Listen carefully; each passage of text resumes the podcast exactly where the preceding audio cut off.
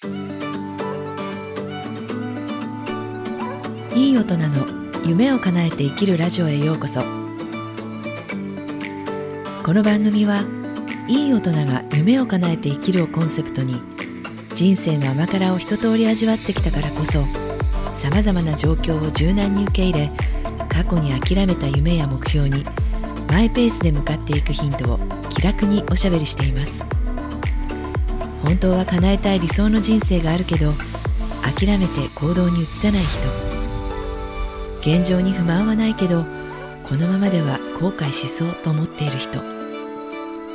一緒に自分の本当に行きたいところに向かって踏み出しませんか？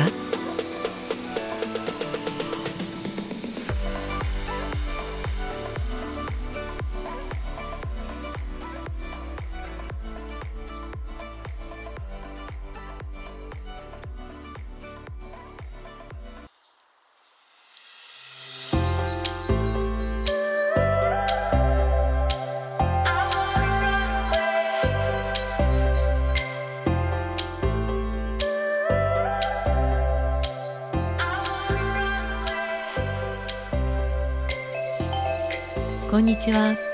ライフコーチの直美です。今日もこの番組に来ていただいてありがとうございます。いかがお過ごしですか？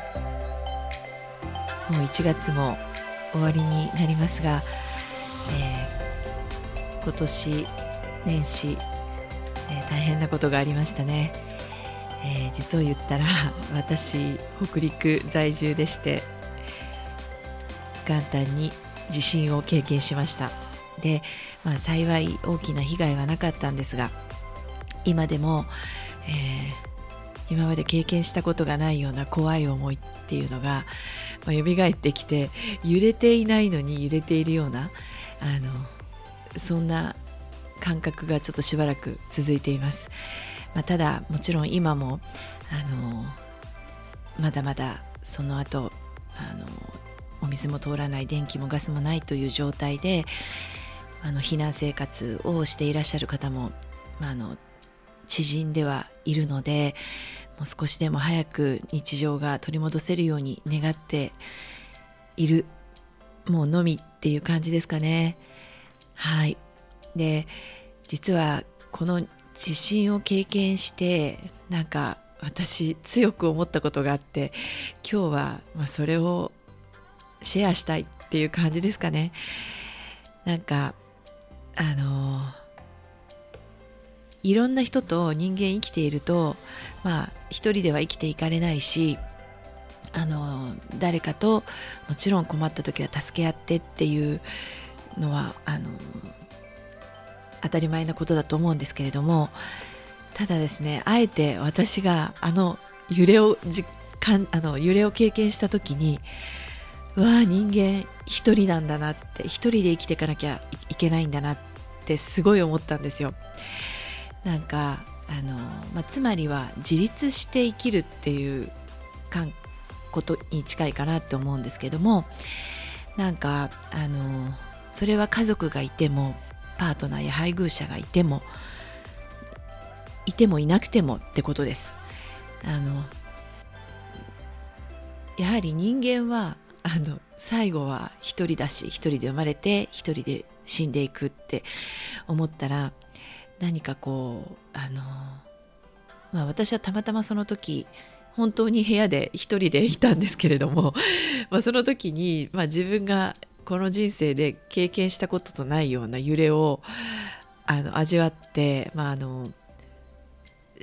うわもうダメかもしれないと 思ったんですよね。でただその時もちろんあの本当にあの友達やいろんな人からも心配のご連絡をいただいてなんか本当に嬉しくてありがたかったんですがなんかあの一人でこんな時に、まあ、とっさの行動とかあの自分のこう気持ちを、うん、立て直すとか冷静になるとか、まあ、どういうまあ、最善策をその時にあの取ったらいいのかっていうのの判断力とかまあ何て言うんですかね緊急時の人間の行動っていうのは本当にわけのわからないことをやってしまうというか、まああのまあ、実際本当に怖かったです。で、まあ、そこからですねなんかあの誰かに心配してもらったり声をかけてもらったりっていうのはすごくありがたくてあのもう本当に感謝しかなかったんですけれども同時にやっぱりあの自分でしっかり生きていかいける力をつけていないと誰かに期待してしまうなって思っちゃったんですよ。で誰かに期待するっていうことは、まあ、それが叶えられなかった時にまた自分が落ち込んだりいろいろマイナスの気持ちになったりするわけじゃないですか。で私はこうやってコーチングのお仕事をしていたり人をサポートしたりっていうことを考える時にあのどうやったら自分が一番生きやすくなるかなって思うと自分で自分を立て直す力っていうのを身につけるのがすごく大切なんじゃないかと思ったんです。まああの生きていればいろんな辛いこともあるし、えー、なんていうのかな自分ではもう処理しきれない感情でいっぱいいっぱいになってもうどう型をつけていいかわからないみたいなあの状況になることもあると思うんですがその時にいかにその自己完結できるか、まあ、その自己完結っていうのは何もその自分の気持ちを押し殺してうんしまうっていう意味ではなくてどうやったら自分がうんと前向きに、うん、気持ちが収まるというか何て言うんですかね。快調に前へ進んでいけるかなっって考えるんです。でその時に何かあの、まあ、ここで自立っていうのは例えばその人間関係であれば誰かの性つまり、まあ、よく言う多責思考っているとまあ、自分ではどうにもならないわけじゃないですか他人や状況っていうのは自分では変えられないからでもその自分が自分を立て直すことさえできればたとえどんなことが起きたとしても自分でそこを乗り越えていけるし、うん、こう毎日を気分よく過ごせるのかなっていうふうに思い思うんですよね。だから、えー、いい意味で人に期待しない、まあ、人に期待しないで自立して生きる、うん、なんか助け合ってとかあのもちろん大事なんですけども人をこう支えたり支えられたりしながらも自分はこう一人人間は一人だから自立して生きていくんだというところで例えば感情とかそういうものも自分でコントロールできるようにするには、まあ、それ一人一人違うと思うんですけれども、まあ、それはあの誰かに同じようなことをこう強要したりしなければあの自分が一番立て直しやすい方法を知っていればいいと思うんです。まあ、それは多分自分で考える必要がありますね。うん、なのでなんか すごくあの人と人がこういう災害が起きた時は人と人が支え合うっていう中で、